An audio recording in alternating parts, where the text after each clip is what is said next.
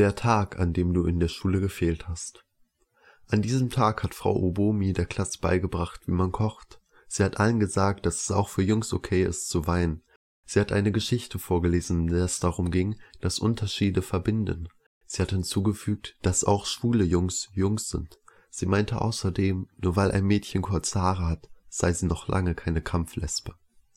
An diesem Tag, als du in der Schule gefehlt hast. Dann hat Frau Obomi Arbeitsblätter verteilt, wie man die Stimme des verstorbenen Großvaters nie vergisst.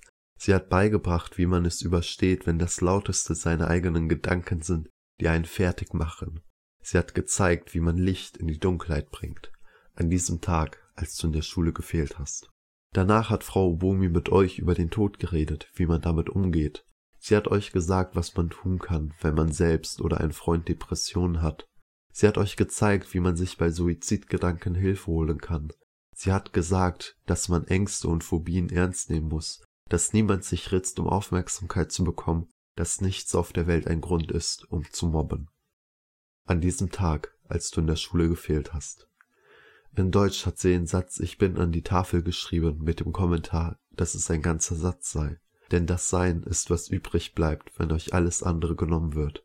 Sie hat gesagt, dass es keinen Grund gibt, sich einsam zu fühlen, denn es wird immer jemand da sein.